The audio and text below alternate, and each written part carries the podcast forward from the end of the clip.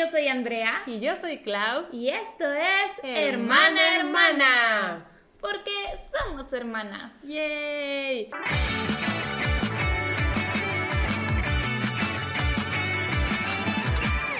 Y pues bienvenidos a un nuevo episodio del podcast. Estamos muy contentas de estar aquí grabando para ustedes y en esta ocasión no estamos pregrabando, estamos a tiempo real, así que ya saben que se vienen updates. A tiempo real, esto me mortifica mucho. Por la editada. Ay, chicos, es que no saben, no saben, pero sí. Sí, yo sé lo que es editar. Sí. Sí, está cañón, está cañón. Sí, sí, sí. Pero sí, como seguramente ya vieron en el título, en esta ocasión vamos a hablar de carreras universitarias y todo lo que eso conlleva. Uy, sí. Este tema nació o salió debido a que hace poquito les pedimos consejos. No, les pedimos que nos pidieran consejos. Sí, sí, les pedimos en nuestro Instagram que nos pidieran consejos. Ajá. Eh, y la mayoría de ustedes, realmente yo creo que un 70% de los consejos era no sé qué carrera elegir, no sé qué me depara mi futuro. Sí, o me siento muy perdido Ajá. porque no me gusta lo que estoy estudiando, qué voy a hacer. Muchos, muchos, muchos eran de este tema y por eso decidimos dedicar un episodio a eso, porque Andrea y yo tomamos caminos muy diferentes en cuanto a carreras profesionales y eh, creemos que tal vez nuestras experiencias les puedan servir de algo. Sí, sí, sí, pues mínimo para que pues tengan una idea de, de qué es lo que hacemos nosotras y cómo nos ha ido en respecto a ese tema. Y pues sí, venimos al rescate. Venimos al rescate. Hermana, hermana, al rescate. Pues algo así. Esperamos de verdad que escuchar nuestras experiencias los pueda ayudar. Porque como dije, ambas son muy diferentes y las dos teníamos muchas dudas sobre la carrera, las dos estudiamos algo que igual y no nos llenaba y no nos gustaba. O bueno, eh, ya las explicaremos. sí. Pero pues sí, eh, prepárense para la chisma estudiantil. Sí, pero primero van los updates. Ah, yes, yes, yes. Aquí tengo. Uy, oigan. Los que están viendo esto en YouTube podrán ver que no tengo maquillaje en los ojos porque me está saliendo una perrilla. That's a first. Sí. O sea, Claudia sin maquillaje en YouTube. en YouTube. ¿En YouTube? No, oigan, es que. oh, bueno, no sé si se llama perrilla en todos lados. Vi que también se llamaba orzuelo. ¡Hala! Ajá, es como una bolita en el párpado que duele mucho, mucho, mucho y se puede poner muy roja si no la tratas. Yo sí la estoy tratando con antibiótico tópico y gracias a eso no se ve realmente, pero se siente. O sea, me duele mi ojo. Y obviamente las recomendaciones son, pues no lo maquilles. Y estoy siguiéndolas porque no quiero que se me infecte aún más. Porque es como una infeccioncilla. Entonces, pues por eso aquí estoy sin maquillaje. Y en el próximo episodio voy a estar sin maquillaje porque lo vamos a pregrabar. Ah, sí, sí, pregrabando como siempre, ganando. Yes. Ganándole al tiempo, chicos. Ese es mi primer update. Eh, yo tengo un update. Hoy decidí entrenar a las 6 de la mañana. Horrible. Tenis. Pero, chicos, están conscientes que todos en mi casa ahora están dormidos. Entonces, a mí Es se no me hizo la fácil. A las 6 de la mañana. Ah. A mí se me hizo fácil no avisar. Porque dije, pues todos están dormidos, voy a ir y venir, van a seguir dormidos. ¿Qué más da? Pero no resulta que todos se pararon milagrosamente a las seis y media y me estaban buscando, cinco mil llamadas perdidas. La regañada que me dieron cuando regresé de avisa y yo, pues es que no te quería despertar. Y luego No me dio un raquetazo en la rodilla, no obstante. No manches. Es que acá al parecer mi mamá se despertó porque Alaska quería ir al baño y fue a despertarla. Alaska nunca va al baño a esa hora. Pues esta vez comploteó contra ti. Porque Alaska fue a despertar a mi mamá y mi mamá la llevó al baño, pero se asomó y vio que no estabas en el cuarto. Y lo que hizo mi mamá fue venir a despertarme a mí de, Claudia, Claudia y Andrea. Y yo como, "Uh", o sea, yo llevaba como una hora dormida nada. Yo llevaba como una hora dormida y fue como, no sé, pues en su cuarto. Es que no está. Y yo como, pues no sé, mamá. Es que se llevó tu carro. Y yo, mi carro. Pero las canchas donde entreno están a dos minutos. Yo no encontraba las llaves de mi carro y ya me tenía que ir, entonces dije, pues agarro el carro de Clau. O sea, están a dos minutos de la, Sí, casa, no, de- no. de la casa esas canchas. Entonces fue- se me hizo fácil. Pues no sé, yo creo que mi mamá pensó que te escapaste de la casa o algo así. Ah, sí. Porque estaba marca y marca y dice, A "¿Dónde las seis de la mañana. No sé qué. Y yo, entonces yo también empiezo a marcarle y, o sea, me contestas riéndote. Estabas riendo y yo, Le colgué la primera vez. Sí, Y luego estaba- le dije a mi coach, de, no, o sea, si me están marcando es porque tengo que contestar. y estaba de, where is you? Entrenando tenis a las 6 de la me dice, mañana. ¿con quién? Pues, pues con mi coach. ¿Cómo que con quién? random, Andrea. ¿En dónde? Pues donde siempre entreno. Se me hizo bien random. Yo no sabía que había entrenamientos de tenis a las 6 de la mañana. Claudia, mi papá se para el golf a las 6 de la mañana. Los deportes, el ejercicio. Hay gente que empieza desde las 4 de la mañana No su día, I Claudia. don't get it. Pues no sé, pero te estaba riendo. Por eso te diste el raquetazo, por eso. O porque me burlé de tu moretón. Ah, bueno. En el mismo lugar. Sí, oigan, es que tenemos moretones gemelos en las rodillas. Yo me iba a meter a bañar y el piso de la tina estaba resbaloso y por detenerme me dio un golpe en la rodilla. Y tengo un moretón horrible. Sí, cuando Clau me lo enseñó le dije, por tonta. Ajá. Y Bueno, no siguiente- usé esa palabra. No, no. Uso palabras más fuertes. Sí, sí, sí. Este, y el día siguiente bolas, el raquetazo en la rodilla. Y ahora tenemos moretones gemeli en la rodilla. Gigantes, aparte. Pero sí, eso pasó de que hoy. Hoy. Ajá. y ah, yo tengo otro update, me corté un poco el cabello, o sea, pero bastante. Sí, no, la verdad es que se nota bastante. Yo cuando la vi le dije, te cortaste el cabello. Ajá. Y me dice, lo notaste yo. Se que- nota bastante. Es que sí se nota, ya traía las puntas como muy feas, ya parecían pelusa, o sea, no importaba que las arreglaran, parecían pelusa de, y yo de, ay no. Y acá en el salón me dijeron como, ya es hora de un corte, y yo, "Ah". La recomendación. Yo estaba de, pero ¿por qué? Y me dijeron, es que si no te las cortamos se van a subir, tipo se va a subir lo maltratado y te va a dejar de crecer. Y yo como, está bien. Y pues sí, acepté. Acepté que me cortaran el cabello y espero crezca más saludable. Digo, no se te ve nada mal, la verdad. Sí, hace mucho que no lo traía tan cortito, pero... Ajá, eso es lo único que me sacó de onda, como que se te ve más cortito. Ajá. Pero bueno, es por el bien de mi cabello. Y bueno, ya terminamos No, los no. Falta el update de BTS. ¡No! Porque siempre tenemos que dar un update de BTS. Oigan. ¿Viste? Yo como estratégicamente no hablé de mi relación. Para que tú no hablaras de BTS. Siempre vamos a hablar de BTS. Siempre. ¿Por qué? Siempre. ¡No! Ya tienes tu Twitch para eso. Porque todas las semanas hacen cosas nuevas y para eso es este espacio, para hablar de nuestras cosas y BTS es como mi main thing ahorita, ¿sabes? Entonces Pues yo estoy muy feliz en mi relación. Qué bueno, qué bueno, estoy muy contenta por ti. Muy feliz, muy feliz aquí. Oigan, hablando de su relación, Andrea ya hizo que a Osorio ya le diga a Daniel, yo también. Para mí siempre iba a ser Osorio, pero Andrea está, es que Daniel, es que Daniel, es que Daniel. Pues yo le tengo que decir, Daniel, estamos de acuerdo. Sí, sí. Ajá. Pues convivo tanto contigo que ahora lo veo y es de Daniel. Y yo, oh no. Kai. Kai, ya no es Osorio para mí, ahora es Daniel. Pero bueno, BTS, Andrea ya aceptó ver un Bon Voyage conmigo. Yo creo que ¿Qué es vamos. eso? Ya te había dicho. Y dijiste que sí lo verías conmigo. ¿El concierto? No, la cosa de que se van de viaje. Dijiste que veríamos el de Hawái juntas. Ah, sí. Ya lo olvido. Pues ya no me acordaba como porque me iba a acordar de eso. Porque me dijiste que lo íbamos a ver juntas. ¿Hace cuánto? Me dijiste hace bastante tiempo. Como dos en mi semanas. defensa. Como dos No semanas. es cierto, más. No, Sí. no. Sí. Pues no sé, pero lo vamos a ver. Porque Andrea aceptó. Pero diles por qué acepté. Porque querías. No, no. Era una cuestión de YouTube o algo así. No, no, no, no. no. No es porque yo quería. Me dijiste. Había una razón. No me dijiste, ay, nada más para que los veas. No. Me dijiste que había algo de por medio. No me acuerdo qué, pero había algo de por medio por lo que yo me vi obligada a aceptar. No, pero es que Andrea ya ha visto algunos conciertos de BTS y le gustan, te agradan. Sí. Pero quiero que bien. los conozcas en su personalidad. Te falta eso. ya me has enseñado 400 mil videos de YouTube para conocerlos de su personalidad. Ya los conozco. Ay, pero bueno, X, ese no es el update. El update es que el día de hoy, a las 9 de la noche, van a empezar a vender el DVD y el Blu-ray del concierto de Map of the Soul One, que fue el que vimos juntas aquí en este cuarto. Ajá. Y ya, lo quiero.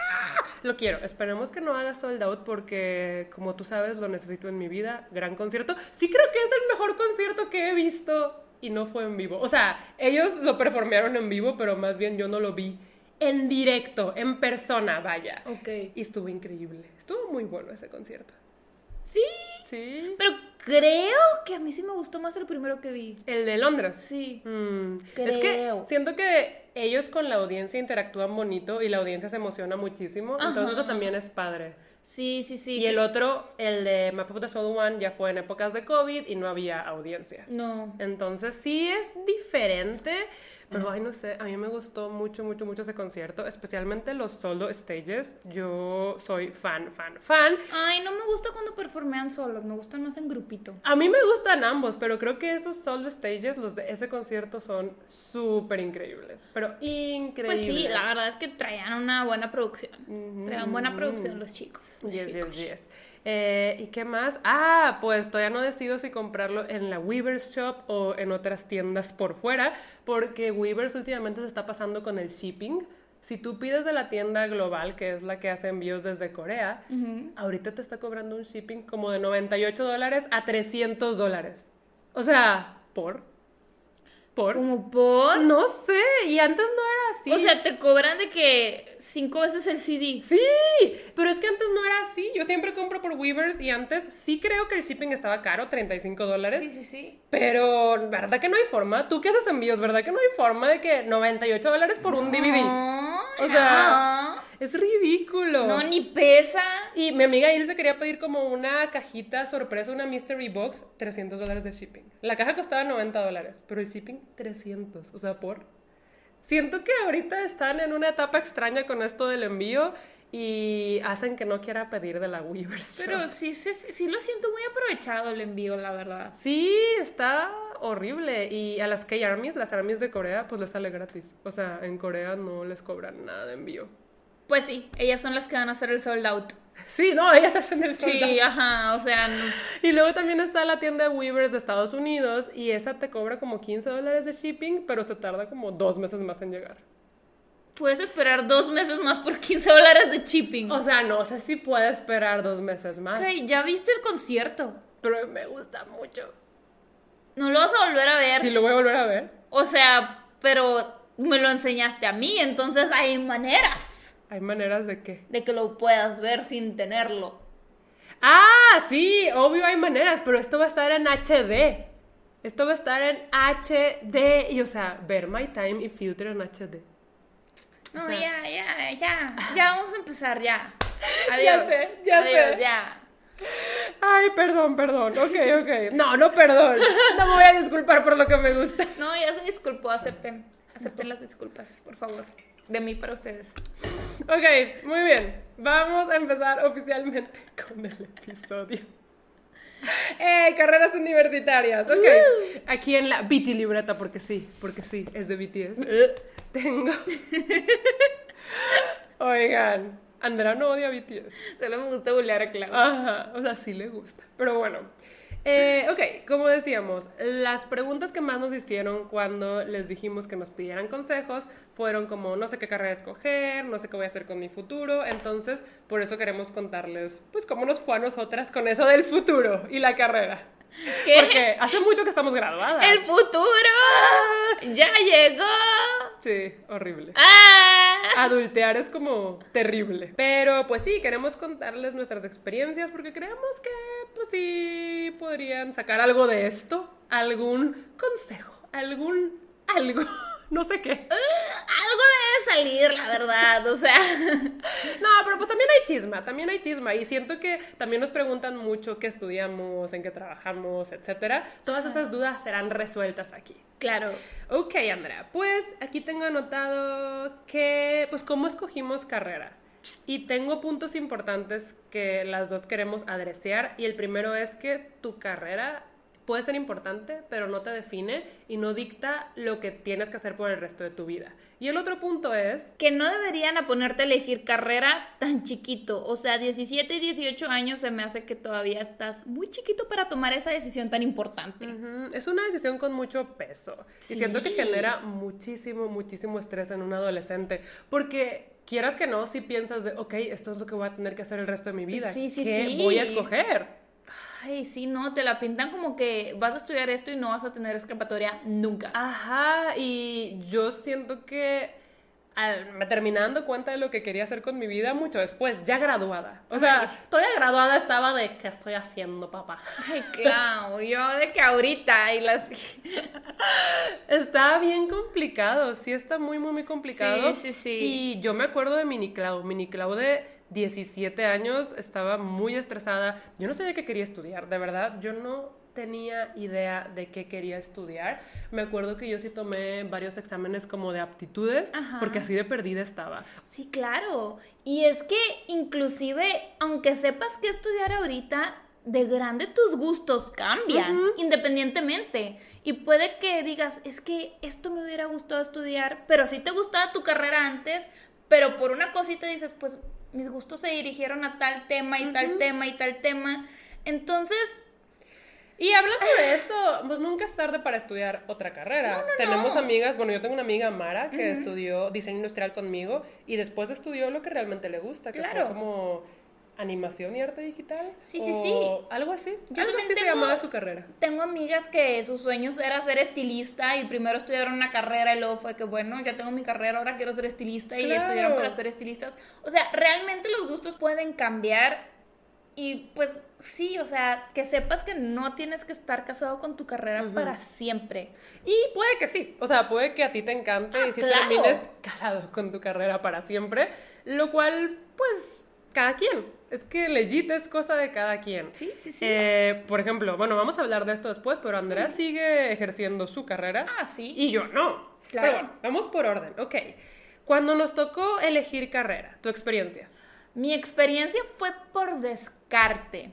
Eh, yo siempre quise estudiar gastronomía de chiquita porque me gusta mucho cocinar y desde chiquita yo creo que por Digimon quería tener mi propia repostería como Mimi. Mimita Chicago, Sí. el amor de nuestra vida. Sí, claro.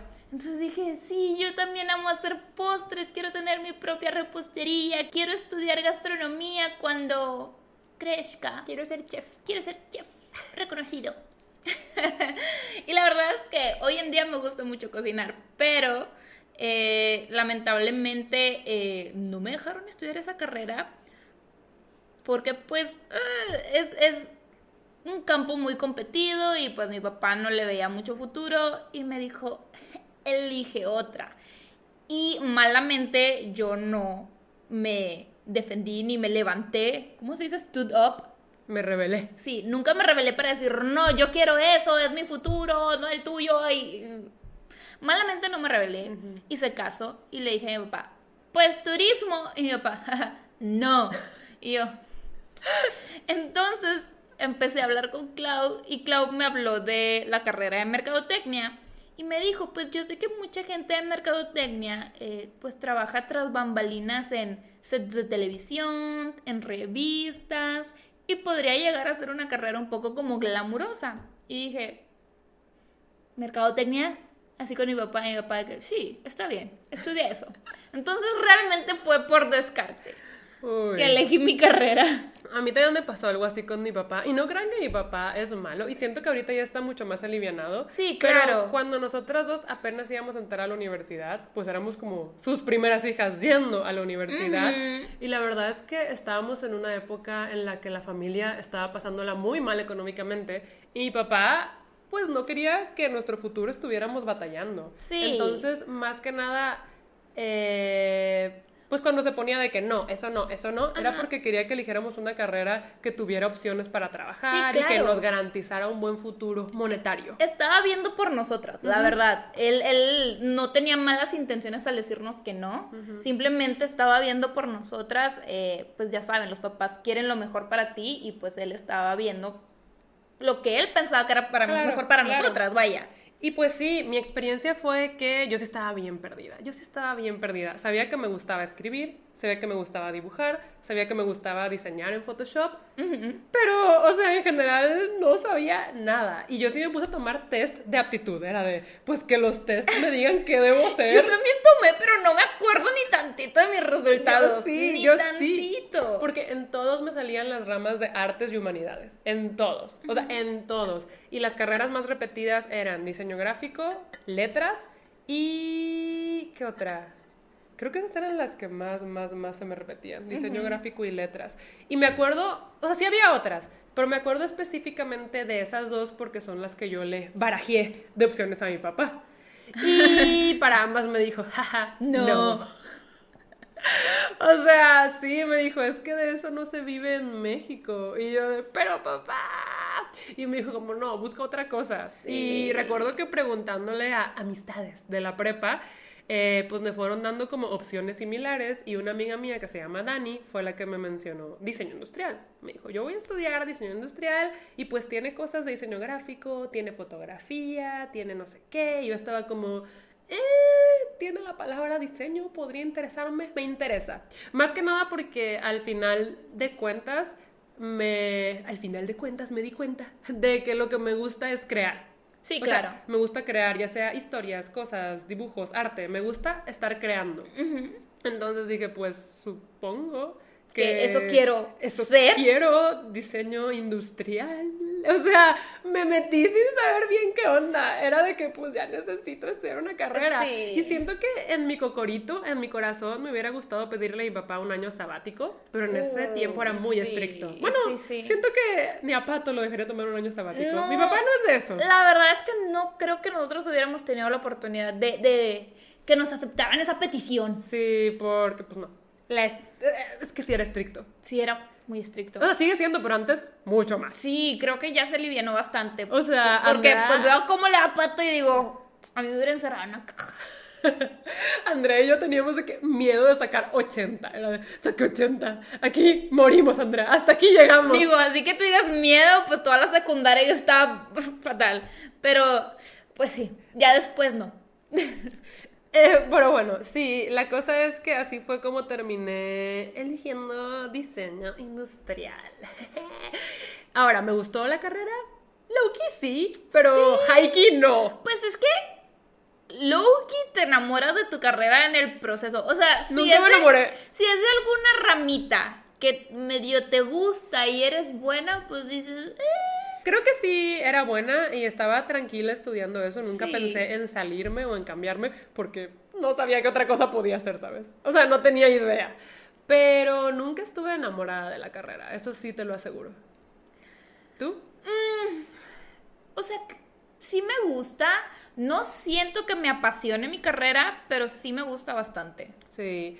Y pues yo también quiero hablar de nuestras opciones de universidad, porque siento que también nos preguntaron mucho, o sea, o más bien me decían, o nos decían de que es que no entré a la universidad que quería y siento que mi vida se va a acabar porque no entré a esta, ¿qué debería hacer? Esperarme otro año para tomar el examen o irme a otra opción. Había bastantes preguntas de esas y yo sí quiero hablar de que justo yo no entré a la universidad que quería porque como les comenté, pues estábamos batallando mucho, mucho, mucho económicamente. Andrea y yo casi, casi nos tuvimos que pagar la universidad con becas. Sí, sí, sí. Y yo recuerdo que mi primera opción de universidad era una de las más caras de Monterrey, pues el TEC, Ajá. el TEC de Monterrey. Y tomé el examen de admisión, me fue muy bien y me hablaron para decirme que sí entré y que me ofrecían una beca del 90%. Pero eh, Era de una beca esas... mañosa. Ajá, de esas que tú tienes que pagar cuando te gradúes. Sí. Y... Pues, Con o sea, intereses y todo. Ajá, siento que para esa etapa de mi vida yo estaba muy chiquita y cuando me dijeron el número me bloqueé y mi papá pues también se quedó de, o sea, no, es muchísimo dinero. Entonces em, la opción de estudiar en esa universidad pues, o sea, simplemente no se pudo, ¿sabes? Sí, no. Y entré a una, pues a la uni, es la UANL, una universidad, pues la universidad como de Monterrey, de gobierno. Sí, es, la, Universidad Pública de Monterrey. Eh, yo por mi parte sí tuve la oportunidad de entrar a una universidad privada, la UR, y también fue con beca eh, del 80%. Bueno, primero me dieron beca del 60% y mis papás me dijeron, no vas a llevar la carga completa de materias porque no te las podemos pagar. Vas a, vas a irte cuatro en cuatro y pues te vas a tener que graduar después de tu generación. Y pues fue algo que yo acepté en ese momento. También porque la uni no ofrecía la carrera de mercadotecnia como tal. Tenías que estudiar comunicación y luego Ah. irte por la rama de mercadotecnia. ¿Y ya la tiene o no sabes? Eh, según yo no. No estoy segura, según yo no. Bueno, en ese tiempo no la tenía. En ese tiempo no la tenían. Y bueno, al principio tuve que llevar cuatro materias, pero ya después eh, luché para que me dieran el 80% de beca. Eso Y- se luchó con buenas calificaciones. Sí, se luchó subiendo un promedio como a 97, 98 y mantenerlo así toda la carrera, ¿verdad? Sí, Andrea la verdad batallaba mucho, o sea, se esforzaba muchísimo. Sí, pues es que cuando tienes beca tienes que mantener un promedio. De hecho, pues tú también te pagaste tu carrera técnicamente, Sí, ¿no? Sí, sí, sí. En la uni no sé cómo daban las becas, pero si sacabas a final de semestre primer, segundo o tercer lugar, te daban beca. Sí. Entonces yo me propuse a todos los semestres sacar primer, segundo o tercer lugar para tener beca del 100% y ya no molestar a mi papá con los pagos. Entonces eh, yo también me esforcé, aunque... O sea, suena medio presumido, pero a mí siempre se me ha dado bien la escuela. Sí. O sea, siento que nunca me he tenido que O sea, esforzar mucho. Las pocas veces que te vi esforzándote, obvio también diseño industrial es una carrera que requiere mucho tiempo. Sí. Porque pues tienes que hacer maquetas y cosas Y y, planos. así. Uy, los Entonces, planos. eso, pero las únicas veces que había a Claudia esforzarse así realmente por pasar una materia eran en las de que cálculo, Matemáticas. electricidad o algo así era una. Que Había tenía números o una. algo así. Tenía en diseño industrial una, una materia que era como electricidad y circuitos. Y Sí, y ¿yo pa' tenía qué? números y Claudia estaba que es que no entiendo la electricidad. Ni los circuitos. Sí, entonces yo era como que pues yo... pues Mi yo, materia más sufrida fue estática. No era estadística. era Ah, como- estática, sí, pues por eso dije electricidad. No, no, no, pero también había electricidad. O sea, sí teníamos una materia de electricidad. No, no, estática, que era de momentos y no sé qué. Yo estaba. O sea, me acuerdo que casi me quedaba a dormir en la biblioteca de la uni. Sí, sí me acuerdo que Claudia sí cuando pues veía que se le dificultaba, que algo no se le daba naturalmente. Era como, ok, es hora de aprender para después desechar. Sí, claro, yo no me acuerdo de nada. yo tampoco, no, oigan, no, no. Y esto se lo cuento a Andrea, se lo he contado a mucha gente. Yo no entendía nada de esta materia de matemáticas espantosa. Eran problemas razonados como de dos hojas. O sea, nada más te venía un problema en el examen y tres hojas libres para que pues hicieras lo que tuvieras que hacer. Horrible. Me acuerdo que yo estaba llorando un día antes del examen. Es que todavía no entiendo. Es que voy a reprobar. Es que no entendía nada. ¡Ay! Se apagó la imagen del video. Hemos vuelto y les estaba diciendo. Pues yo no entendía nada. O sea, yo estaba arrancándome los pelos de. Es que voy a reprobar. Es que no voy a poder mantener la beca. No voy a quedar en un lugar tan alto y la voy a perder. O sea, me estaba dando algo. Cuando de repente se te iluminó la vida, ajá, ¿no? Es que porque no entendía nada, fui a las clases de la tarde del maestro. O sea, me quedé en la uni en sus clases de la tarde para todos los que no entendían, que legit era todo el salón. O sea, sí estaba difícil. Así todo de, hola. Yo me senté hasta adelante y estaba de, es que por qué no entiendo. Y de repente el maestro como que, no, y pues le haces así. Y anotó. Y yo vi, sentí el aire de la rosa de Guadalupe. O sí, sea, algo sentiste que te iluminó la vida el maestro. dije, ¿qué es esta rosa? O sea, mi cerebro fue de, se expandió. Tengo un conocimiento que no tenía antes. Estoy en el mundo de los multiversos. He ascendido. Sí, ajá. Tengo, se abrió el tercer ojo y... No manchen, o sea, fue así de que de un segundo para otro dije, lo entiendo, entendí. Y al día siguiente del examen, 100. O sea, es que entendí. Es que las matemáticas así son. Si las entiendes, no tienes por qué reprobar. En El shock. problema es entenderlas. De los mejores momentos de mi vida. El highlight. Pero sí, eh, justo, pues las dos tuvimos que esforzarnos mucho para mantener una beca, pues para poder pagar la universidad, porque fueron tiempos muy difíciles. Sí, la verdad sí. Entonces, pues se hacía lo que se podía. Este, pero a ver, eh, yo quiero que tú cuentes un poquito de tu experiencia como becada, porque la tuya tenías que ir incluso en las tardes, ¿no? Ah, sí, bueno, mi experiencia como becada también incluía el servicio becario Mm. que tenía pues que estar trabajando para la universidad para pagarle la beca. Ok. Entonces, pues eh, tuve varios servicios becarios. El, el primero fue el peor del mundo. ¿Qué Me era? pusieron con una señora de exalumnos que al parecer tenía listas obsoletas de todos los alumnos de la UR y quería que las limpiáramos. O sea, hazme el favor. Pero Eran- ¿cómo que limpiarlas? o sea, como que hacerlas bonitas porque estaban todas horribles. O sea, pasarlas a Excel. compu- no. Ajá. Y literal era de que alumnos de que del, de los años, del año al caldo, y yo así como, ¿por?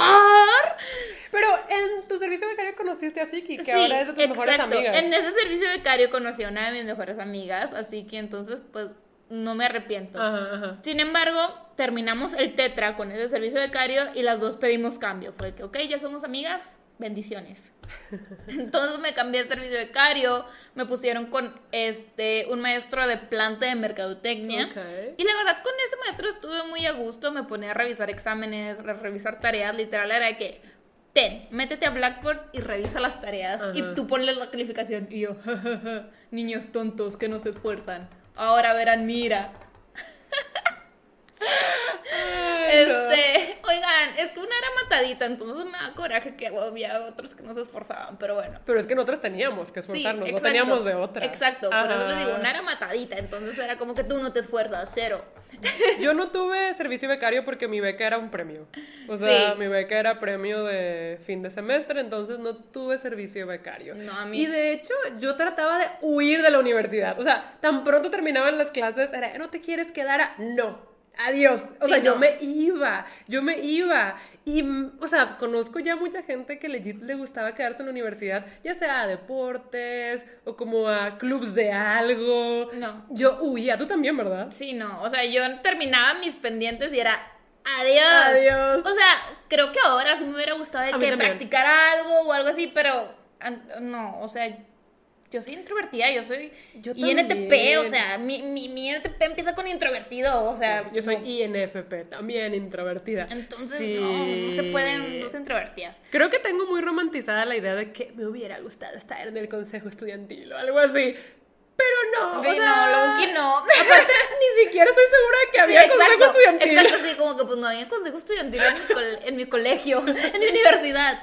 Sí, pero no sí. tengo idea. Pero, por ejemplo, sé que en el TEC es padre quedarte en campus. Aparte, oigan, es que la biblioteca del TEC de Monterrey es Solo una te importa a ti. De varios pisos. Claro que no, está No, sí, la verdad, está súper padre la biblioteca A mí del me gusta mucho. Y aparte tiene restaurantes súper Ah, sí, hay un Starbucks ahí adentro. No, pero aparte tiene de que, pues muchos más. Ahorita no sé cuáles. Creo que también tiene un Oxxo, tiene un chorro de cosas. Siento que hace mucho que no voy al campus, Ajá. pero... Pero sí, volviendo al tema de mi servicio becario para cerrarlo. Ah, y yo. Andrea de Claudia, cállate. Sí, después lo tuve que cambiar porque tristemente a mi profesor le dio una embolia No. en pleno estacionamiento de la. UR. Es el que me contaste. Sí. Cuéntales, estuvo horrible. O sea, un día yo estaba esperándolo a que abriera su oficina No y no llegaba y no llegaba. Entonces yo estaba así como que, pues, no llega. Y me fui y cuando estaba en camino, pues, a mi clase, veo que había un tumulto de gentes en el estacionamiento y pues voy y me asomo porque la chisma. Sí, sí, claro. Y pues ese profesor estaba desmayado en su carro y resulta que le dio una embolia No y manches. pues la verdad es que no, nunca volvió a ser el mismo O de sea, no se recuperó de la embolia. Em, sí creo que intentó volver, pero no duró. O sea, porque realmente nunca se recuperó. Oigan, es que nosotras conocemos a una persona que o sea, le dio una embolia y sí se recuperó al 100. Sí. Sí Sí, conocemos. sí, sí. pero- Entonces sí, ese, ese Ay, profesor fuerte, no, no se recuperó del todo. Y me cambiaron con mi director de carreras y ahí me quedé para ¿Y siempre. estuvo bueno? Sí, una vez hasta me pusieron a sacarle copias a mis exámenes. ¿Cómo? Sí, me dijeron, sácale copias a los exámenes de, del, del parcial. Entonces me Tú dieron sin un haberlos chorro de presentado. exámenes. Ajá, me dieron un chorro de exámenes de diferentes materias y una de esas materias era la que yo estaba llevando y yo de, Obviamente, yo aproveché. pues sí, si te dan ese poder, pues lo lees para saber qué estudiar, ¿no? Ah, claro, sí, sí. Entonces- O sea, o sea, lo más honesto no es, pero pues ya te dieron el Pues me examen. lo dieron, o sea, yo estaba haciendo mi servicio, yo le estaba pagando a la universidad. Claro, claro, claro. Entonces sí, eh, ya ahí me quedé, la verdad, estaba súper cómodo ese servicio mm, y hice muy buenos amigos. Yes. Pues antes de avanzar, yo creo que debemos hablar un poquito de nuestras carreras en sí. Como yo dije, yo estudié diseño industrial. Siento que la parte creativa me gustó bastante y claro que aprendí muchísimo. Em, me gustaba hacer maquetas, me gustó que me enseñaron a colorear, a tener un mejor pulso. Teníamos que hacer las líneas rectas sin regla. El taller me gustaba, yo llegué a hacer una mesita de madera, que todavía la tenemos. Un mailbox. Hice un buzón. ¿Todavía la tenemos? Sí, todavía la tenemos en el closet. Ah, Ajá. sí, Claudia la conserva. Es que ay, la hice yo solita desde cero. Y el Claudia buzón. la carpintera. Sí, Claudia yo- la soldadora. Yo estaba soldando con los metales. Me gustaba el taller. em, te digo, siento que toda la parte creativa estuvo bien. También tuvimos clase de foto. Ahí aprendí muchísimo a manejar una cámara, de composición. Tuvimos clase de diseño gráfico, que la verdad fueron dos semestres que disfruté muchísimo. Porque yo y el Photoshop, esposos, nos- no, a las dos nos gusta mucho el Photoshop. Sí, la verdad. Y pues sí, creo que sí tuvo cosas disfrutables, pero tuvo otras cosas que nada más no. Oh. O sea, los planos técnicos, yo no podía más. Yo no podía La más. estática. Ni a la estática. Ni a mano ni a computadora. Sí agradezco que me hayan enseñado a usar AutoCAD y este tipo de programas, pero uf, o sea, nunca te se acuerdas? me dio- No, ya no me acuerdo cómo usar AutoCAD. Qué sad Y ese tipo de programas. y ese tipo de programas. Pero aprendí a hacer renders, muchas cosas. em, y sí, siento que, como dije, tuvo cosas que me agradaban, pero otras que era de, ya, por favor. Además, sí fue una carrera muy cargada de matemáticas y es de lo que yo me quería alejar. Es que las matemáticas y yo no nos llevamos bien, es la materia con la que más he batallado siempre, porque incluso física se me da, pero matemáticas no. O sea, mi cerebro es como, no. Fíjate que yo hice las pases con los números. Pero siento verdad. que. O, O sea, sea- sí, sí tuviste tu época en la que nomás no. Pero a ti ya te veo muy numérica. Sí, o sea, la verdad es que hice las pases con los números y se me dan. O Ajá. sea, sí, cuando entiendo algo es de que, ah, qué cool. No, yo ya ni dos más dos lo hago sin calculadora. O sea, así. Tres más tres. Déjame saco la calculadora. no, pero, ajá, o sea, siento que la carrera estuvo bien. Nunca me apasionó, pero siento que era buena. O sea, tampoco Ahí- la pasaste mal. No, conocí a una de mis mejores amigas, que es Mara.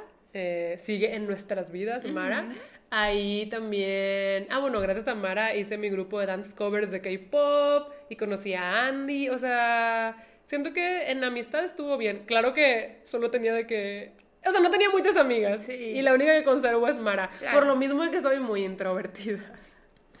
Pero la pasé bien, o sea, como les digo, nunca me apasionó, pero tampoco nunca pensé en cambiarme. Nunca dije como, ya estoy harta, me voy a cambiar. Porque si me hubiera cambiado ni hubiera sabido a qué. Ah, o sea, como les dije, yo descubrí lo que quería hacer después de graduarme. eh, y en la carrera, pues no, Sí. pues no. Em, pues bueno, en mi carrera, marketing. Eh, marketing es muy padre, lo único malo es que a mí me tocó con un director que era economista. Él era el director de la carrera de economía. ¿Crees que era Remy de disfrazada marketing. de director? Sí, tal vez. Él era el director de la carrera de economía y de marketing. Entonces dijo, no, es que los marqueteros eh, pues tienen que llevar más economía. Oh, no. Eh, entonces pues les voy a quitar todas las materias creativas. ¿Por qué no? Y les voy a poner economías. Qué fuerte. Chicos, yo soy muy mala en economía. La economía no se me da. No le entiendo ni tantito a la X, ni a la Y, ni a la curva, ni a nada. Entonces yo llevé como, llevé economía 1, economía 2, macro, micro y la vida y la otra y todo lo demás. y así como que, que no sé cómo- Ay, yo tampoco entiendo. Ah, bueno. O sea, realmente no sé cómo pasé esas materias. También llevaba muchísima investigación de mercados. Toda mi carrera la hizo súper, súper técnica, numérica. Obviamente también hacer una licenciatura administrativa. Tienes que llevar pues todo eso de que finanzas, contabilidad em, y así. Y súmale que mi director dijo, ¿y por qué no? Ustedes no van a llevar matemáticas administrativas. Van a llevar álgebra con los ingenieros. ¿Por?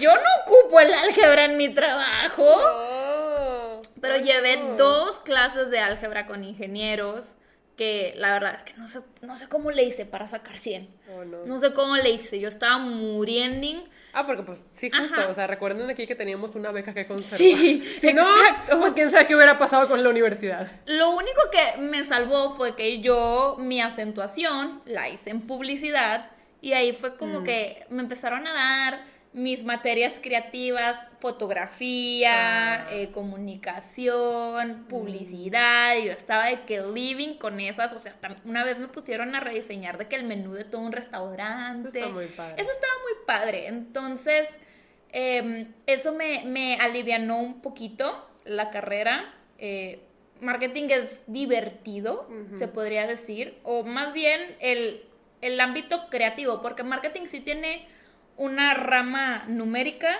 eh, de investigación y tiene otra rama creativa y ya pues depende de ti a dónde te quieras ir.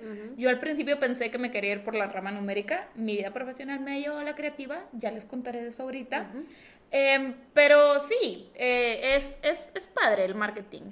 La otra vez estaba en un stream de Pato y Pato estaba contando todas las faltas que tuvo en la universidad, de que un semestre 40 faltas y así, y yo me quedé de qué onda. Y Pato me preguntó de que, pero tú no te volabas clases, y sí lo hacía, Sí, pero- pero Una o tres al semestre o algo Ajá, así. O sea, yo me acuerdo que si yo me las volaba, las clases era porque no había hecho una tarea y la tenía que hacer, o porque tenía mucho sueño y me tenía que ir a dormir, o tal vez porque tenía hambre.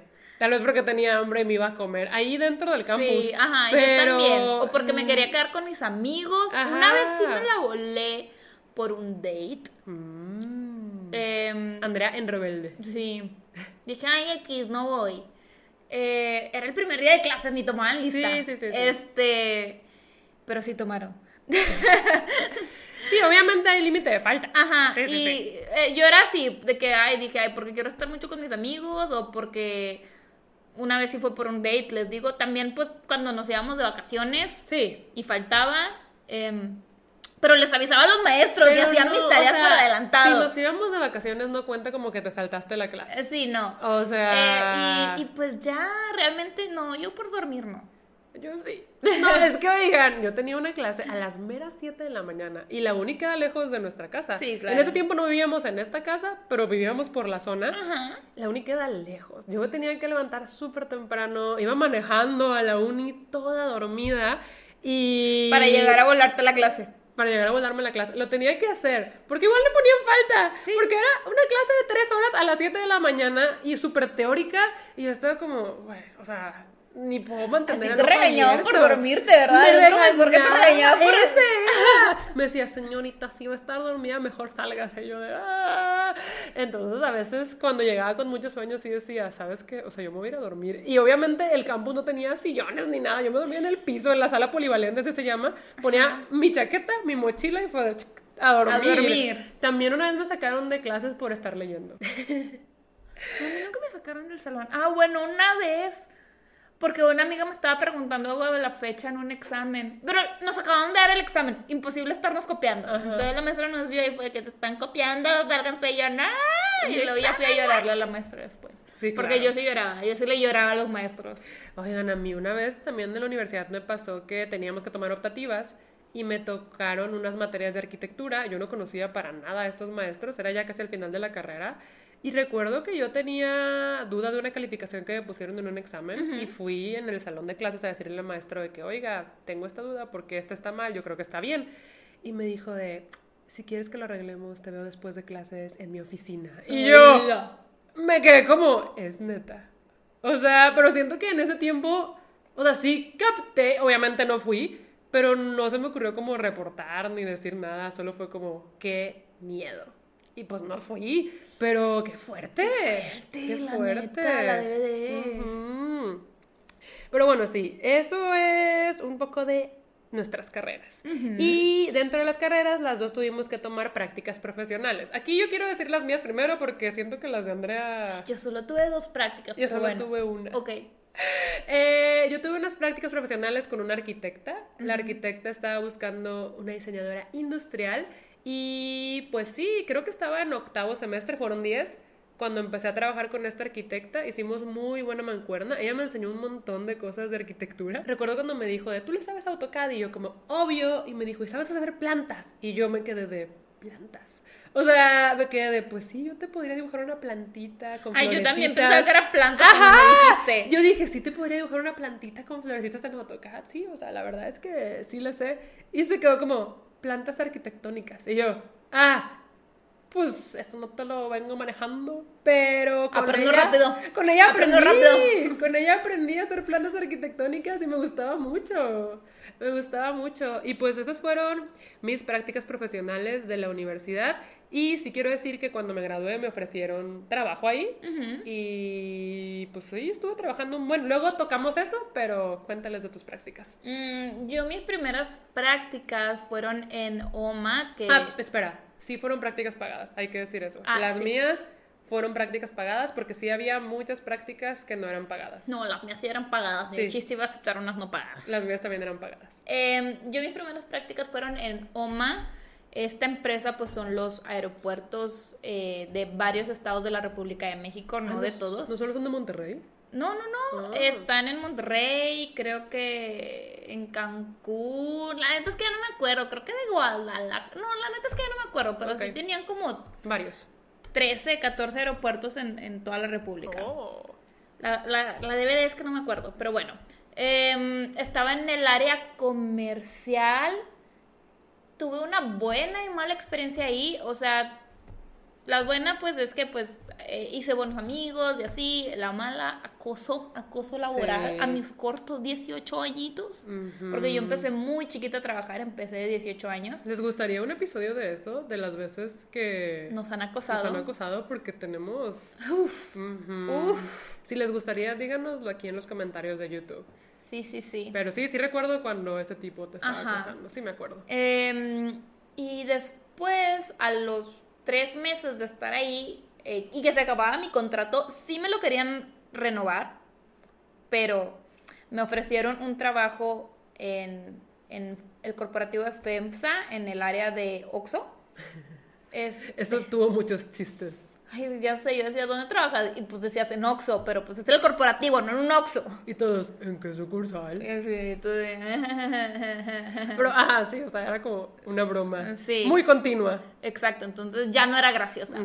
Em, y pues la verdad, pues tenía mejor reputación ese corporativo, eh, pues también más oportunidades, eran mejores pagadas las prácticas y tenía muchos amigos que estaban ahí, entonces pues sí decidí cambiarme.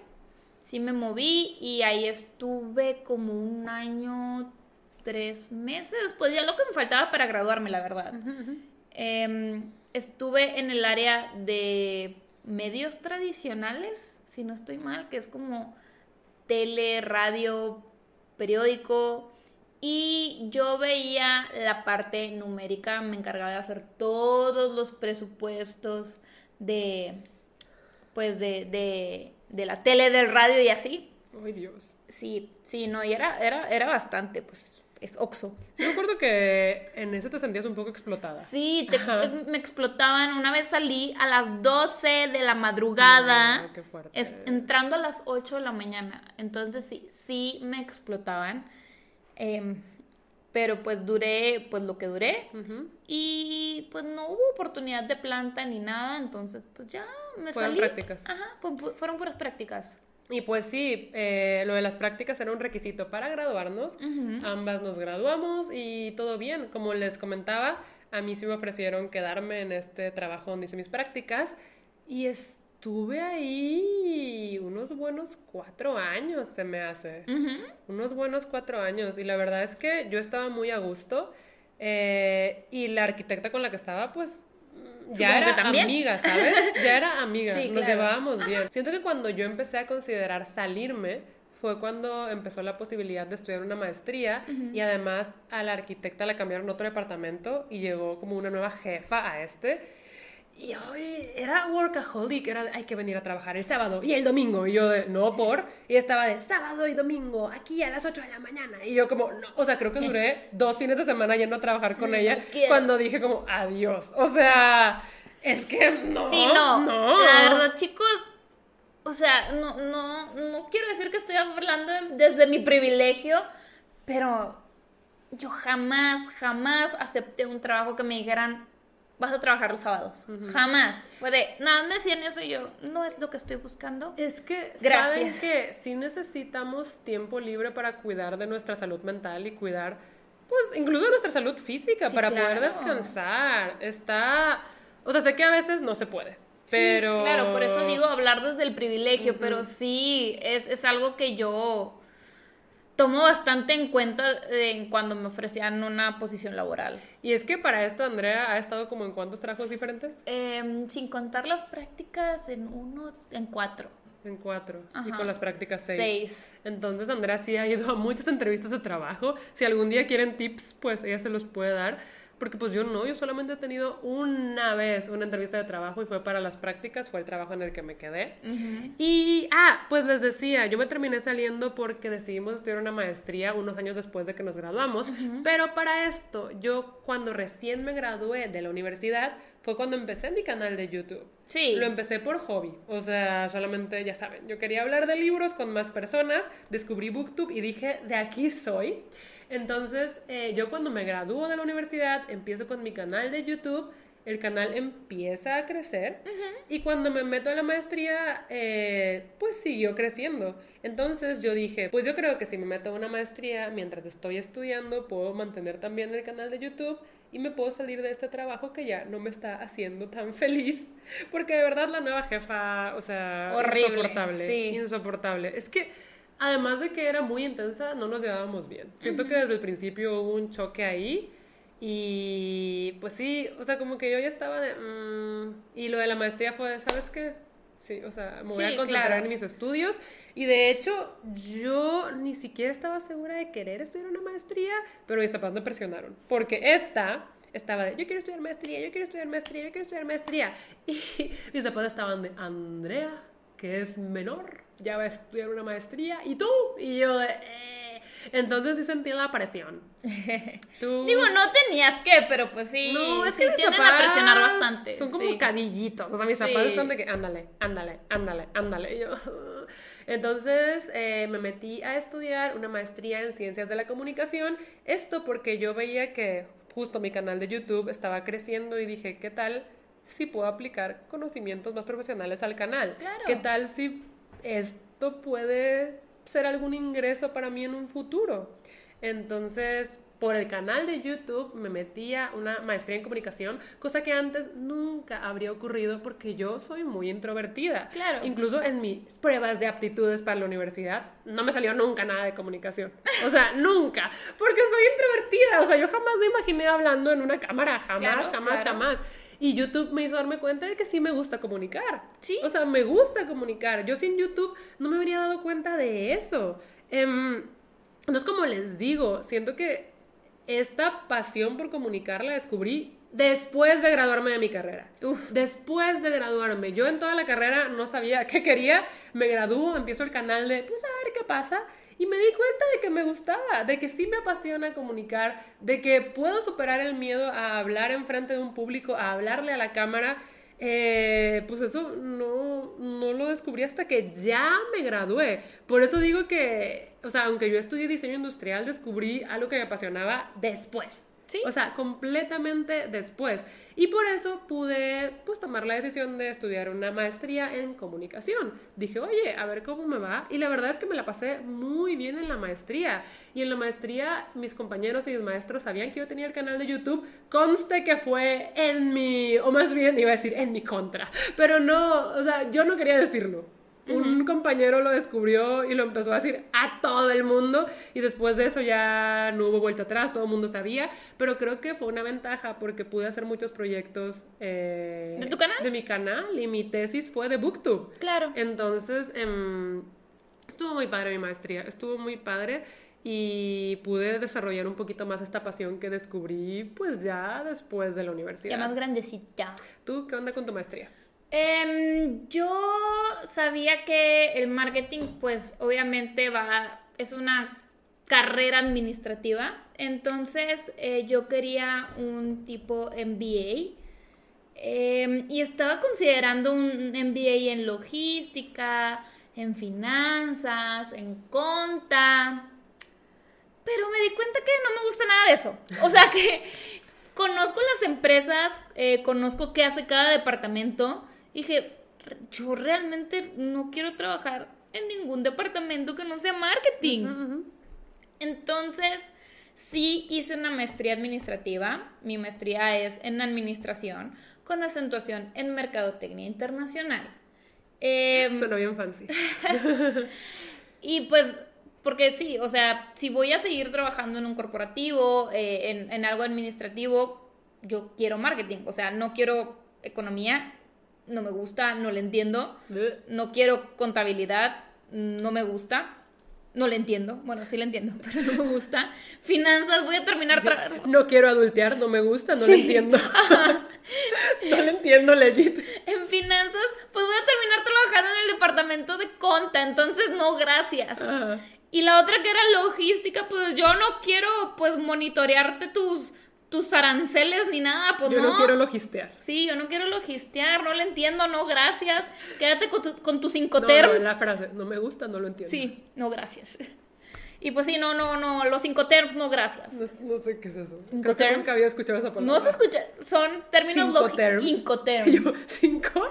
¿Incoterms? Ajá, o No, sea, si mal no recuerdo, son como, es un término logístico, Ajá. son como las reglas de, de, de cómo intercambiar bienes. en- Ok.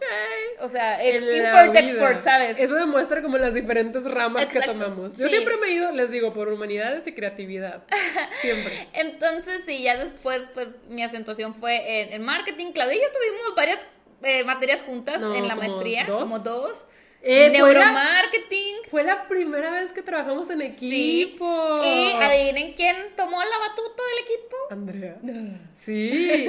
Aquí también porque las otras chavas del equipo ya eran amigas de Andrea. Sí. Entonces como que ellas estaban acostumbradas a trabajar juntas y yo era como la nueva.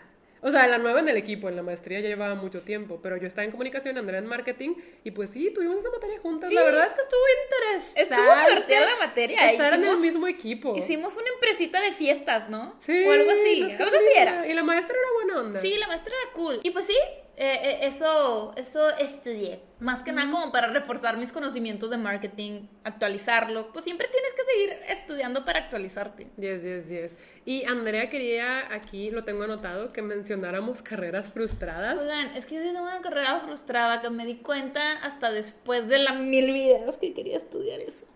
Dinos. Yo quería ser doctora. O sea, pero fue random. Es que como que siempre lo, lo había querido ser, ¿sabes? Ajá. Pero yo tenía una espinita y pensaba que no iba a poder. Ok. Entonces, ni para qué me esforzaba en es que entrar. para esto, Andrea, como que toda su infancia y pubertad fue una estudiante que batallaba mucho. O Sí. sea, Andrea se la vivía reprobada, batallando. Entonces, tú empezaste a mejorar eh, en calificaciones, Ajá, en prepa y en prepa universidad. y en universidad.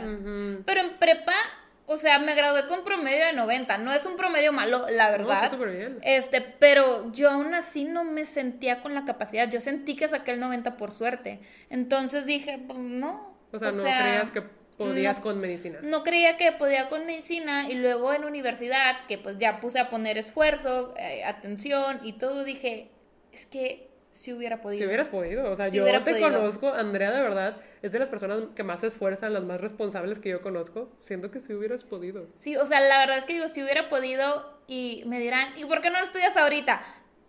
No va a pasar. No, son años y años Son y años y años. O sea, siento que si de años. verdad quisieras, yo te apoyaría, pero sí está difícil. Es que, mira, o sea, cálense, ahorita ya tengo 28 años. 6 años de cajón. De cajón. Ajá, ¿Eso cuánto me da? 34. ajá. Entonces, 34 años, más otros 5 de una especialidad, me van a ir graduando a los 40. O sea, está bien que estoy joven, me siento joven, pero no quiero graduarme a los 40 para empezar a ejercer a los 40 y tenerme que jubilar a los 50 porque ya no voy a ver bien. O De sea, que- eso es decir, eso es decir, ¿saben? Yo sé que hay doctores de 70 y todo, Claro, pero sí, sí, sí. ¿saben cómo? Entonces fue como, es mi carrera frustrada. Pero aparte, oigan, creo que Andrea sería buena doctora porque a ella sí le gusta como la sangre, el O gore. sea, no que sí me gusta, o lo sea, aguanto. Lo aguanta bien, o sea, no le causa... Aguanto vara. No le, no le causa asco, no le causa no. ñañaras, no está como... "Eh". En cambio yo, si veo de que alguien se machucó y estoy llorando. "Ah". Sí, Claudia la vez pasada pues se golpeó en su rodilla y estaba así, ya viste el moretón. No, pero o sea, si yo veo a alguien sangrando es como adiós mundo cruel, ¿sabes? Sí. O sea, yo sé que yo no tengo madera de doctora, pero tú sí. O sea, tú sí, es la verdad, cosa. Sí, sí, tend- sí tengo madera de doctora, yo lo considero, pero yo pensaba que no iba a poder con la carrera, eh, que iba a ser incapaz de lograrlo, pero después dije... Pero sabes, tú solita te pusiste esas limitaciones. Sí. Porque mi papá te hubiera súper apoyado. Claro, sin duda alguna. Y yo sé que si no hubiera entrado a la, a la carrera por la competitividad que tiene mi papá, hubiera encontrado la manera de meterme. Claro. ¿Sabes cómo? Pero no lo considerabas por Pero miedo. Como yo- que tú te ponías ajá, yo tus dije, limitantes. Pues es que no voy a poder. Entonces, chicos, si se quiere, se puede. Yo diría que mi carrera frustrada tal vez sí fue letras, pero al final del día una cosa llevó a la otra. Sí, claro. Y estoy haciendo lo que siempre quise hacer. Es que ya les he dicho que yo escribo desde cuarto de primaria. Desde que yo tengo 10 años yo escribo mis historias de fantasía. Y toda mi vida he escrito y escrito y escrito mis historias originales, fanfiction, siempre he estado escribiendo, pero, o sea, como cuando iba a entrar a carrera me dijeron como eso no, pues ya lo descarté, ¿sabes? Sí, Se me claro. quitó como de que, ah, pues, o sea, voy a Y- seguir escribiendo, pero como hobby. que, o sea, siempre te la han pintado de que publicar un libro es imposible. Ajá. Es bien difícil. Ajá. Y letras solo sirve para eso. Entonces, no. Sí, sí, sí. Entonces, em, pues yo estaba como bien con tenerlo como un hobby, pero a la vez, pues Andrea está consciente que mi sueño siempre ha sido escribir y Sí, publicar. claro. Siempre, sí, sí. siempre, siempre. Y en estos momentos, o sea, en la actualidad, puedes autopublicar. Y a los libros autopublicados les puede ir súper bien. Claro. Siento que antes no estaba tan visto, pero ahorita sí. Y ahorita, por ejemplo, está Wattpad. Wattpad es un monstruo. O sea, Sí. conozco escritoras de Wattpad súper buenas y que ahorita son súper famosas y les están publicando sus historias de Wattpad. Siento que ahorita ya hay muchas formas de publicar tus historias. Sí, claro. Pero antes, no. Incluso Wattpad ya tiene editorial o algo Sí, así, no, ¿no? Wattpad va con todo. La verdad es que increíble. Pero sí, la cosa es que como que siempre tuve esto de que, ay, ¿qué hubiera pasado si hubiera estudiado letras, sabes? o sea, Exacto, como que me sí. hubiera gustado estudiarlo. Y luego, pues, o sea, tú sabes que nunca he dejado de escribir. Y cuando empecé a escribir la historia del Príncipe del Sol, que de hecho se me ocurrió en la universidad, pero la empecé a escribir muchos años después, eh, decidí que iba a hacer esta serie en mi canal de YouTube llamada Clau Escribe. Eh, pues porque sí, o sea, dije, oye, quiero compartir el proceso de esta nueva historia que estoy creando, que la verdad me tiene muy emocionada. En ese tiempo me tenía muy emocionada, ahorita obvio también. Y una cosa llevó a la otra, las editoriales encontraron el video y Planeta me contactó, ¿sabes? O sea, Planeta me contactó porque yo estaba subiendo mi serie de Clau Escribe. Entonces, em, aunque yo no estudié letras, al final del día, el abrir mi canal de YouTube, que era un hobby, pues me fue llevando por el camino Que siempre quisiste. que siempre quise y se me hace bien loco. O sea, además, eh, si a mí me preguntan en qué trabajo, yo en estos momentos me dedico 100% a redes sociales y a la escritura. Mi trabajo principal sí es mi canal de YouTube y también pues la escritura de mis libros. Entonces, o sea, lo pienso y digo como, wow, qué loco. O sea, es que yo no estudié eso, yo pensé que no iba a poder hacer lo que realmente quería. O sea, porque leer, leer es mi pasión, ¿sabes? Sí. Y pensar que puedo trabajar haciendo eso, no sé, es que se me hace muy loco. La verdad es que me siento muy, muy, muy, muy afortunada de poder trabajar en lo que amo, a pesar de no haber estudiado eso. Pero es lo que yo les quería decir desde el principio. O sea, estudié una carrera que igual y pues no me encantaba, pero al final las cosas se acomodaron y no fue a propósito, o sea, no fue a propósito, pero las cosas se acomodaron y estoy en un camino que me hace muy feliz. O sea, de verdad que trabajar en lo que a uno más le apasiona se siente bien, bien, bien bonito. Eh, y les digo, no me lo esperaba, porque el canal yo lo empecé como hobby y el canal me fue llevando a tener contacto con las editoriales y todas estas cosas. Entonces, eh, sí se puede. O sea, lo que quiero decir es sí se puede, ¿saben? Sí, claro. O sea, yo sí me sentía muy frustrada porque, pues, nunca me sentía a gusto trabajando en una oficina. Al final del día, mi carrera no me apasionaba y, pues, dije, es que no sé qué más hacer, ¿sabes? Luego, por el canal de YouTube, descubrí que me gustaba comunicar. Al canal de YouTube le empezó a ir bien. eh, empecé a generar ingresos con el canal de YouTube. Entonces, eh, todo fue muy orgánico, todo fue sin que yo lo planeara, pero cuando salí de la maestría, recuerdo que dije, ¿sabes qué? Sí me quiero dedicar a mi canal de YouTube y quiero empezar a escribir mi novela. Claro. Entonces, eh, sí recuerdo que hubo un punto en el que dije, las cosas van a cambiar. Yo ya no volví a un trabajo en oficina, empecé a dedicar todo mi tiempo a mi canal, a escribir, y pues sí siento que ha sido como cosa de mucho esfuerzo y de muchos años. O sea, no fue Sí, de un no, día para otro. No, o sea, realmente quien diga que, ay, es que a ti bien fácil porque eres youtuber y se te dio, fue un trabajo de años, o sea, llegar a donde estás, literal, fue años. Sí, pues llevo Eh, desde 2000, 2013. finales del 2013 haciendo videos Ajá. en YouTube. Estamos a 2021. Entonces, eh, es, fue cosa de, de años de trabajo. De constancia. de constancia. Siento que algo de lo que estoy muy orgullosa de mí es la constancia que he tenido Sin con los duda, videos. claro. Con los videos. No importa que me enferme, no importa que me vaya de viaje, siempre estoy priorizando el canal y Sí. poner videos para ustedes. Ajá, entonces las cosas no llegaron solas ni por suerte. Claudia en verdad puso mucho empeño y mucho trabajo en lo que hace para lograrlas. Ujú, ujú. Pero pues justo, o sea, les quería dejar esa conclusión, que a pesar de que yo estudié una cosa, pues terminé haciendo otra cosa completamente diferente, que es lo que realmente me apasiona y me gusta. Sé que obviamente hubo algo de suerte de por medio, sé que sí, pero también hubo mucho, mucho esfuerzo y mucho trabajo detrás. Claro. Em, yo que me fui por el camino un poquito más tradicional, eh, pues yo ahorita sigo trabajando en una empresa, en el equipo de marketing. Eh, empecé a trabajar en eh, eventos, pero industriales. Siempre fueron eventos empresariales o industriales. Después me cambié al giro del maquillaje, eh, pero también en el área de marketing. Yo creo que esa época fue la que disfruté más, Ah, porque a mí me sí. gusta mucho, sí, o sea, me gusta mucho el maquillaje, me gusta mucho pues todo lo que tiene que ver con belleza. Y en esa época yo estaba muy invested en ese mundo. Eh, entonces, pues yo, yo creo que fue mi época más feliz, pero las cosas no se dieron bien con esa empresa y me moví como a una agencia eh, y luego ya me cambié al corporativo donde estoy ahorita, que es una manufacturera de plástico. Eh, es el lugar en donde más tiempo he estado, ya llevo cuatro años ahí. Me ha dado bastantes oportunidades muy padres, eh, como viajar, conocí Wisconsin, Las Vegas, me llevaron a un evento increíble en Las Vegas, Ah, que, que la verdad me la pasé súper bien. El evento tuvo un concierto privado de un grupo famoso y no, o sea, realmente he tenido muy, muy, muy buenas exp- experiencias trabajando, eh, pues, ¿Ahí? ahí.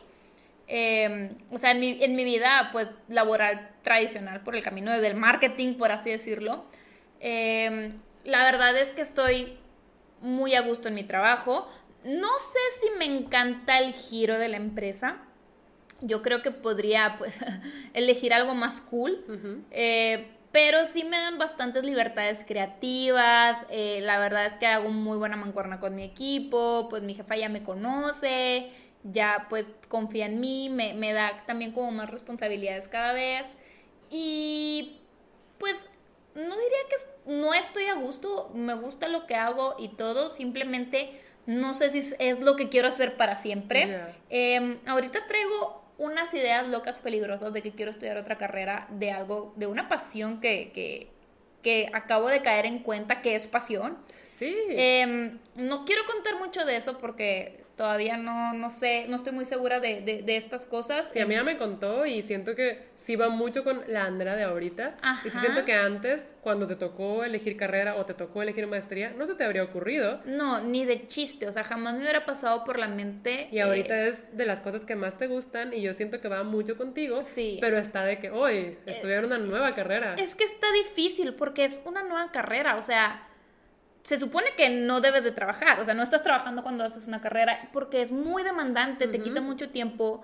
Yo lo que menos tengo es tiempo, tengo todas mis semanas ocupadas, tengo que trabajar. Tienes eh, el podcast. Tengo el podcast, que la verdad sí es una responsabilidad Sí, gigante. Eh, también tengo que cuidar a mis amistades, a mi novio, eh, tengo mis clases de tenis. No, sí, la verdad Entonces- es que Estoy buscando la manera de lograrlo sin que perjudique mucho como mi tiempo. estás tratando de buscar como en línea 100%, ¿verdad? Ajá. Entonces, eh, pues ya sabrán después qué, qué pasa, qué, qué pasa con mi vida. O sea, si se mete a la carrera o si no se mete, ya les contaremos ya les en algún episodio del podcast de qué carrera se trataba. Igual si hacen sus apuestas, pueden ponerlas aquí en los comentarios. Es algo muy de Andrea. Siento que podrían atinarle. Sí, la verdad es que es fácil atinarle a, lo que, a lo que estoy pensando ahorita. Ajá. Y, y pues sí, O sea, pero lo que yo también quiero decir es que Andrea no está pensando en sí o no por la edad. No. Está pensando en... porque no tiene tiempo. no tengo tiempo. No tiene O sea, tiempo. realmente no tengo tiempo y no es... Ay, es que suena feo, pero no estoy dispuesta a sacrificarlo, Claro. ¿sabes? No, I get it, I get it. Entonces, eh, pues sí tengo que buscar una opción porque definitivamente sí es algo que me gustaría hacer. Eh, tal vez ya más a su tiempo, o sea, si es 100% en línea, pues ya me tomaría mi tiempo, ya no sería que pues me quiero graduar ya, ya, ya, ya, ya, ya, ya. Entonces, eh, sí, eh, eh, les digo, es lo que estoy considerando. No por eso estoy de que en un horrible lugar ahorita. Me gusta mi trabajo, me gusta lo que hago, me gusta el marketing. Simplemente, pues, no, no siento que sea como mi camino de vida. Lo que quieres hacer para siempre.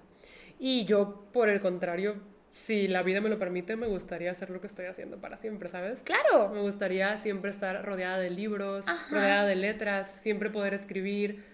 O sea, les digo, André y yo tomamos caminos muy diferentes y los dos funcionan. Claro. Es lo que queremos dejarles, ¿saben? Sí, sí, Eh, sí. La vida te va dando muchas sorpresas y tal vez puedas descubrir tu pasión después de graduarte de maestría incluso. Incluso, o sea. Y como- nunca es tarde. Y sí, o sea, realmente, pues en esta vida profesional, Claudia y yo tenemos diferentes conclusiones. La mía es de que lo tradicional sí se puede y puedes quedarte ahí. Sin embargo, nunca es tarde para, pues, tú querer reivindicarte o querer hacer otras cosas y empezar a decir de que, pues, ¿sabes qué? Esta otra cosa me gusta, la quiero estudiar, a ver si ahí es. Sí, y pues hay gente que desde que elige su carrera encontró su pasión Sí, claro. y son súper afortunados. Sí. Si ese es tu caso, qué increíble, o sea, de verdad, qué padre. Ajá. Pero por ejemplo, aquí en mi caso, yo ya sabía que estaba en una carrera solo porque me tenía que meter en una carrera y aunque la terminé, pues nunca estuve satisfecha. No me gustaba trabajar en una oficina, me llevaba bien con mi jefa y aprendí mucho, pero no, o sea, yo sabía que no era lo que quería hacer. Y no sabía qué quería hacer. Yo empecé el canal de YouTube por hobby, ahí me di cuenta de que me gustaba comunicar y las cosas se fueron dando y no sé, o sea, la vida se fue acomodando, Sí, claro. ¿sabes? Sí. Em, yo sí siento que lo mío fue como una gran sorpresa del destino. O sea, la verdad sí creo que mini Clau de 13 años que se la pasaba escribiendo en el recreo, o sea, no lo podría creer, estaría como, wow. ¿sabes? Lo logró. Lo logró, lo logramos. Sí. Porque somos la misma persona.